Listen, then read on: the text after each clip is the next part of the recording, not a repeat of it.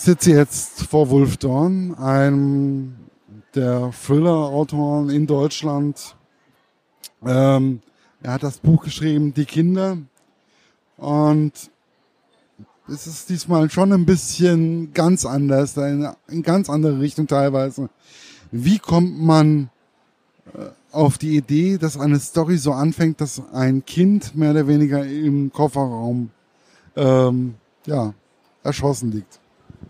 Ja, also ähm, das soll ich selbst nehmen. Ähm, ja, das klingt jetzt alles sehr drastisch, aber es ist letztendlich ähm, ist es nur ein Aufhänger, um die, in die Geschichte reinzukommen. Es geht tatsächlich um Kinder. Äh, es geht aber auch um die Hauptfiguren in diesem Roman, um äh, eine junge Frau, eine Laura Schrader, die eben mit diesem Kind im Kofferraum verunfallt und äh, die der Polizei eine ziemlich wirre Geschichte erzählt und äh, ein Psychologe muss dann die Wahrheit herausfinden, was da tatsächlich dahinter steht. Und äh, was hat mich zu der Geschichte gebracht? Letztendlich ist es meine Frage gewesen, was wird sich, was wird aus unserer Welt? Wo bewegen wir uns hin und wie, ja, wie sieht die Zukunft aus? Welche Welt werden wir unseren Nachfahren hinterlassen? Und ähm, deswegen auch die namensgebenden Kinder im Buch.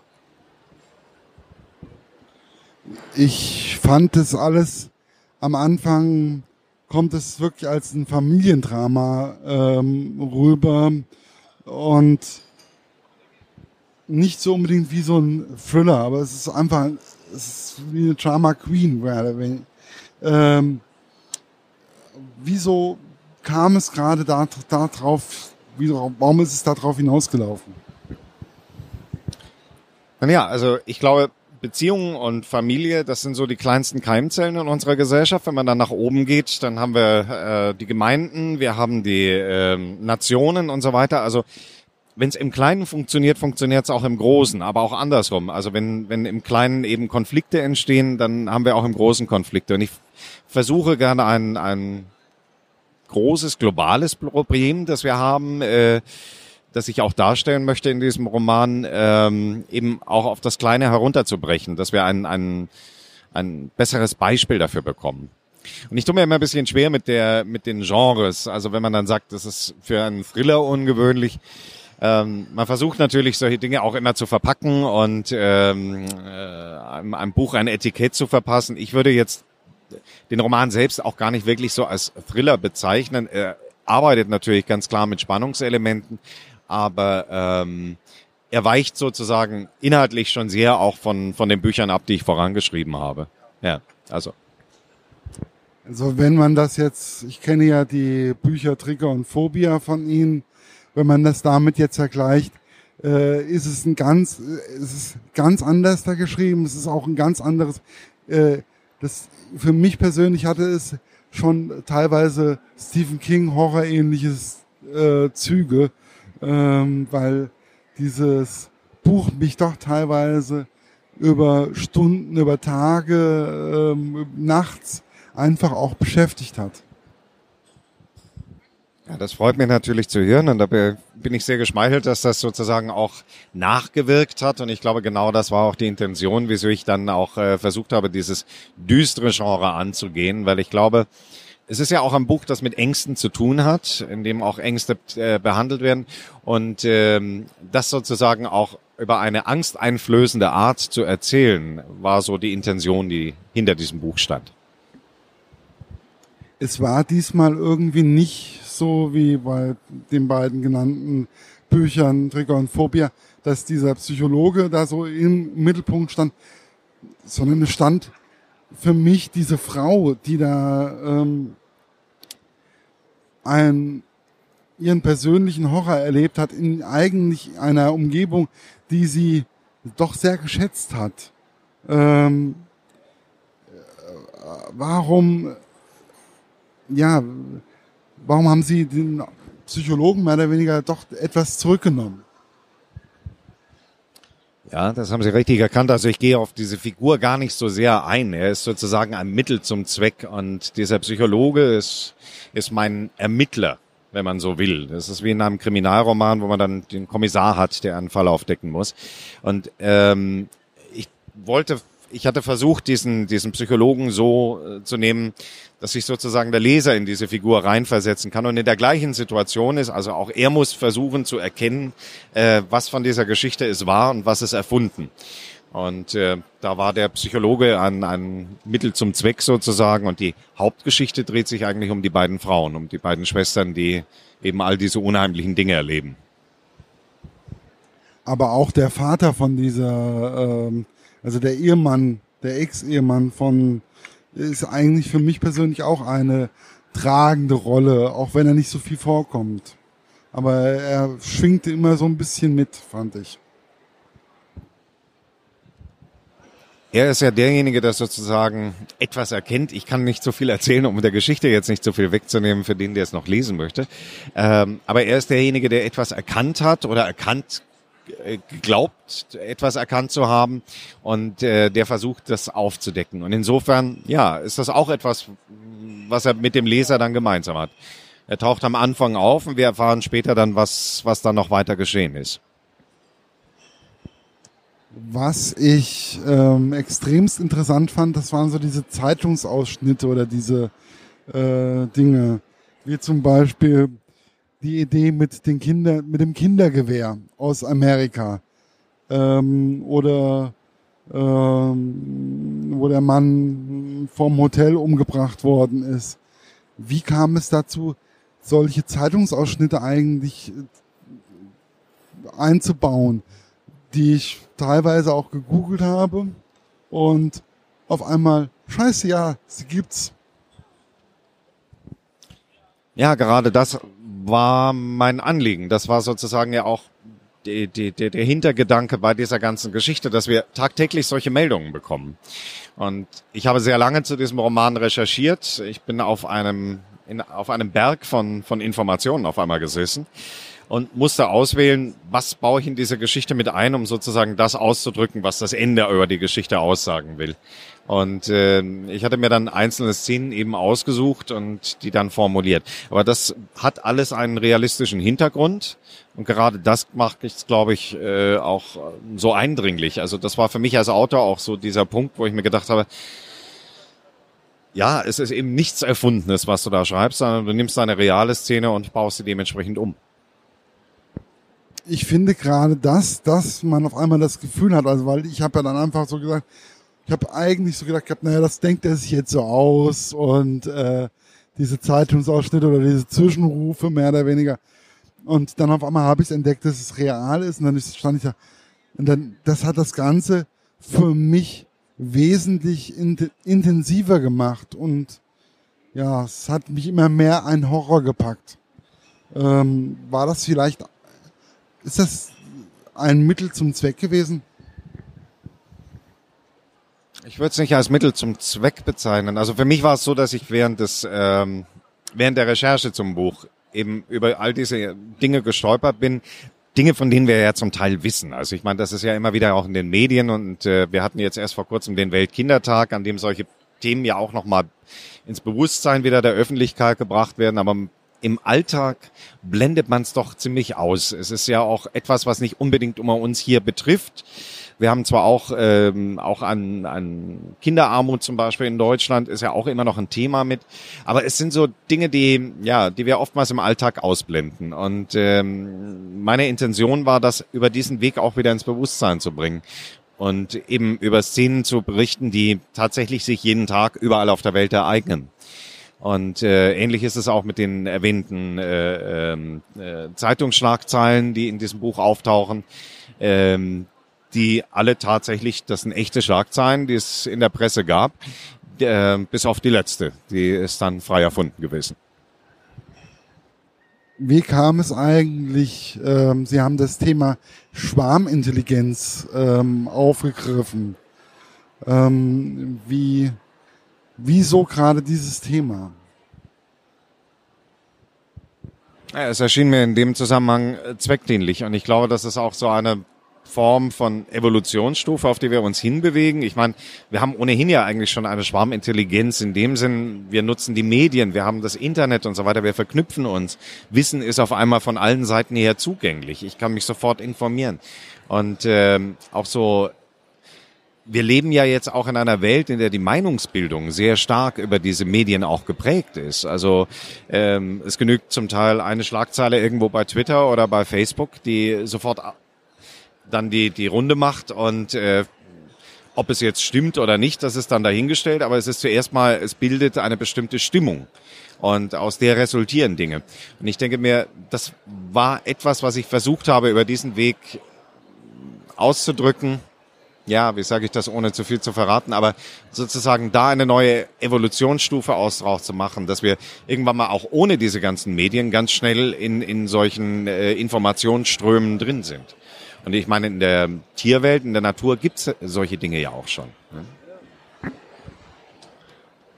Ähm, für mich war, ich habe das ja auch schon mehrmals angedeutet, ist kein alltäglicher Thriller. Er ging zwar unter die Haut, aber für mich hatte er zunehmend, mit zunehmender Dauer Horror ähm, ähnliche Züge.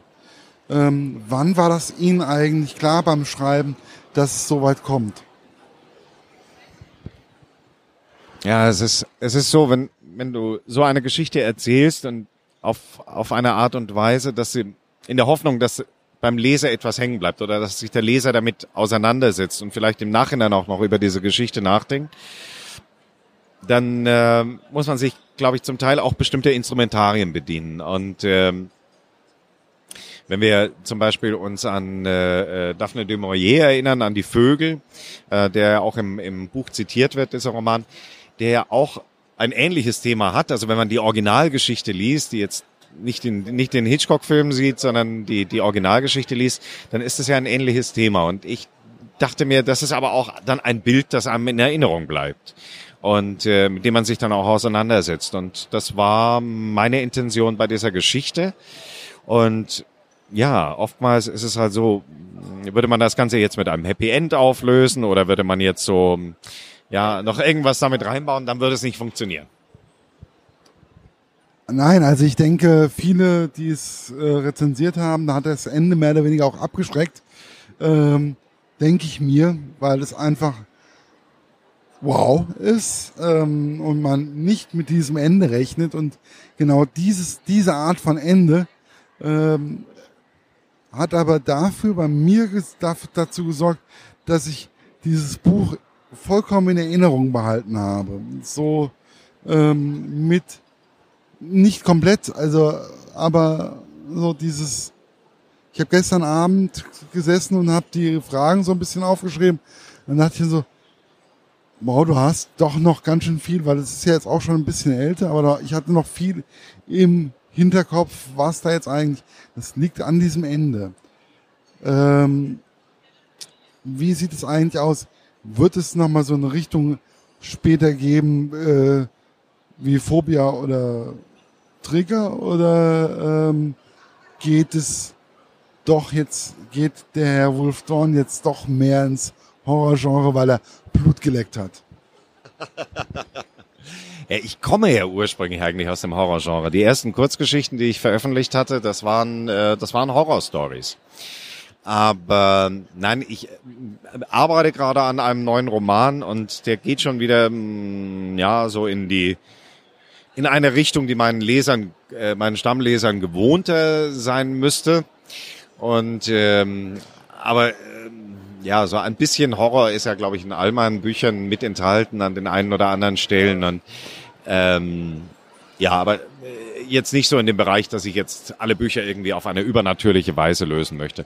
Das ist, äh, glaube ich, tatsächlich etwas, was diese Geschichte irgendwie mit sich gebracht hat, äh, in diese Richtung zu gehen. Und äh, so ist das für dieses Buch so entstanden. Aber es, dieses Buch ist ein Einzelgänger. Und ähm, das nächste Buch wird auch wieder ein Einzelgänger sein, aber in eine andere Richtung. Und äh, ich halte mich da gern flexibel. Also ich will nicht von der einen Schublade jetzt in die nächste springen und da dann verstaut werden, sondern ich bin gern zwischen den Schubladen unterwegs. Ja, ich finde das ja auch nicht schlimm. Also ich finde das auch, ähm, ich habe das jetzt auch nicht als negativ empfunden, sondern ich habe einfach, äh, es, es, wie gesagt, es wirkt nicht anders da. Und aber ich hatte auch irgendwie, weil irgendwie so diese Art und Weise, wie sie sonst schreiben, ist ja auch sehr angenehm. Aber ich finde auch, ein Autor sollte sich diese ähm, Möglichkeit immer offen lassen, auch mal das Genre zu wechseln, auch mal Krimi-Thriller zu mischen. Ähm, äh, von mir aus auch ein Horror, vielleicht auch mal was ganz anderes. Ähm, wie wichtig ist es Ihnen, diese Flexibilität auch beizubehalten? Ja, ich fände es schlimm, wenn wir diese, als Autoren diese Flexibilität nicht haben dürften. Ähm, wobei es letztlich so ist, also für mich ist es jetzt nicht so, dass ich sage, ich schreibe jetzt einen Horrorroman oder ich schreibe jetzt einen Psychothriller, sondern es ist, du hast eine Idee für eine Geschichte und ähm, die Geschichte selbst wird dir dann schon mitgeben. Also wenn du daran arbeitest, die wird dir dann schon die Richtung zeigen, in die es gehen muss. Und äh, ob das dann mehr in das eine oder andere Genre reinkippt, das ist dann etwas, was, was aus der Geschichte selbst raus entsteht was aber auch aus dem Ende heraus resultieren kann. Also ähm, manchmal ist auch das Ende das Besondere und wie jetzt in dieser Geschichte. Ohne das wäre es jetzt ein ganz normaler, ein ganz normaler Thriller gewesen, der zwar unter die Haut geht, aber der, ja, der, das war so dieser Showdown. Das ist ja immer etwas, du hast beim Schreiben ein bestimmtes Ende im Kopf und dann äh, näherst du dich diesem Ende und hast vielleicht doch nochmal eine Idee, ähm, wie du vielleicht noch etwas verändern kannst oder nochmal die Geschichte kippst, dass es wieder in was anderes reingeht und äh, dass der Leser sozusagen hoffentlich mit offenem Mund dann am Schluss zurückbleibt und sagt, wow, damit hätte ich jetzt nicht gerechnet. Und äh, ich glaube, gerade das ist dann etwas, was dann eine Geschichte nachhaltig macht. Aber genau das ist es eigentlich, was eine Geschichte, egal welche Geschichte ist, sie soll nachhaltig sein. Sie soll auch mal zum, ähm, man, man soll das Buch sehen, man soll den Rücken sehen und soll sagen, das war das Buch und das, da ging es genau um das und um diesen äh, Fall und das hat mich schlaflose Nächte bereitet oder einen Albtraum äh, erzeugt oder es hat mir einfach, es hat mich einfach zum Schmunzeln gebracht.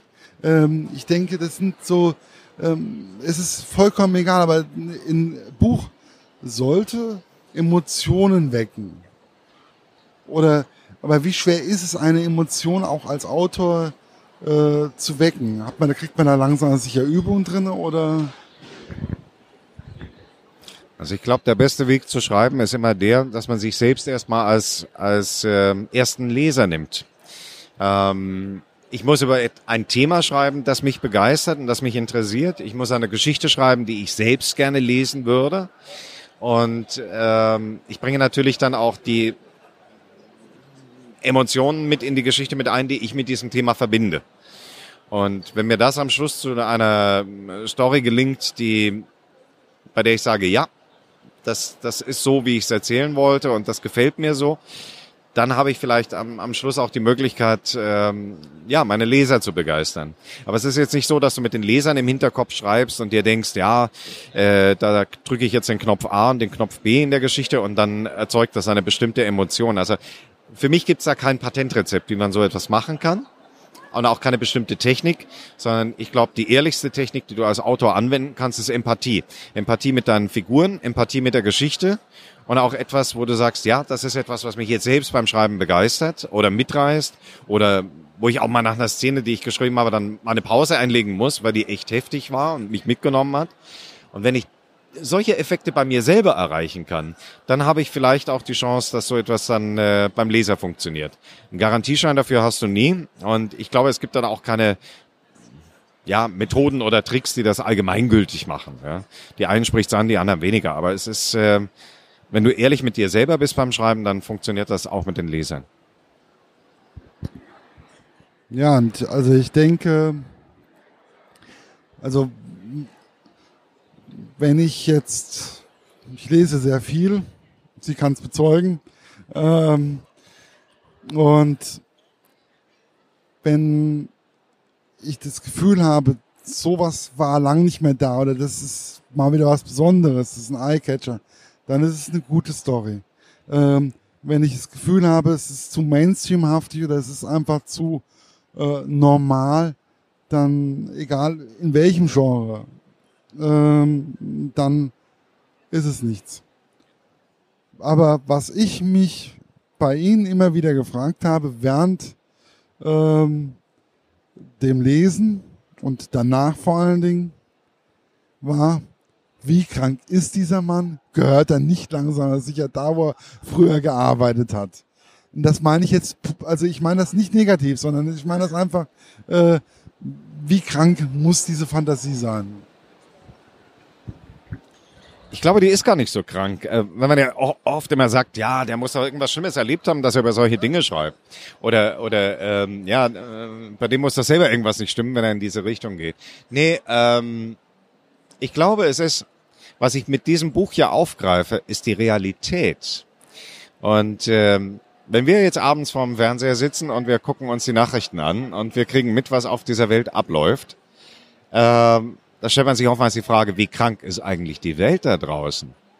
Und ich glaube, nein, ich glaube es nicht nur, es ist so. Ich habe versucht, das mit dem Buch einzufangen und sozusagen diese unterschwellige Sache mit zu transportieren, zu sagen, es ist ich kann über so ein Thema nicht schreiben, wenn ich dann irgendwas Harmonisches draus mache oder, oder ähm, das zu analytisch schreibe, sondern ich gebe dem sozusagen, ich fühle mich in diese Situation ein und gebe das mit. Und ähm, solange ich mich danach immer noch dann nach dem Schreiben erstmal erholen muss von solchen Szenen, dann ist noch alles in Ordnung. Ich glaube, wenn ich da mal an dem Punkt bin, dass ich sage, wow, das ist jetzt, da könnte ich jetzt noch einen draufsetzen oder so, dann denke ich mir, dann sollte ich es aufhören. Dann, dann wird's krankhaft, ja. Ja, aber ich finde, das ist, es freut mich einfach, dass Sie aber auch den Mut haben, so etwas einfach auch zu schreiben und ähm, einfach auch mal die Genregrenze aufzuweichen und einfach auch mal sich fallen zu lassen in einer Geschichte. Und dafür danke. Vielen Dank und vielen Dank fürs Interview.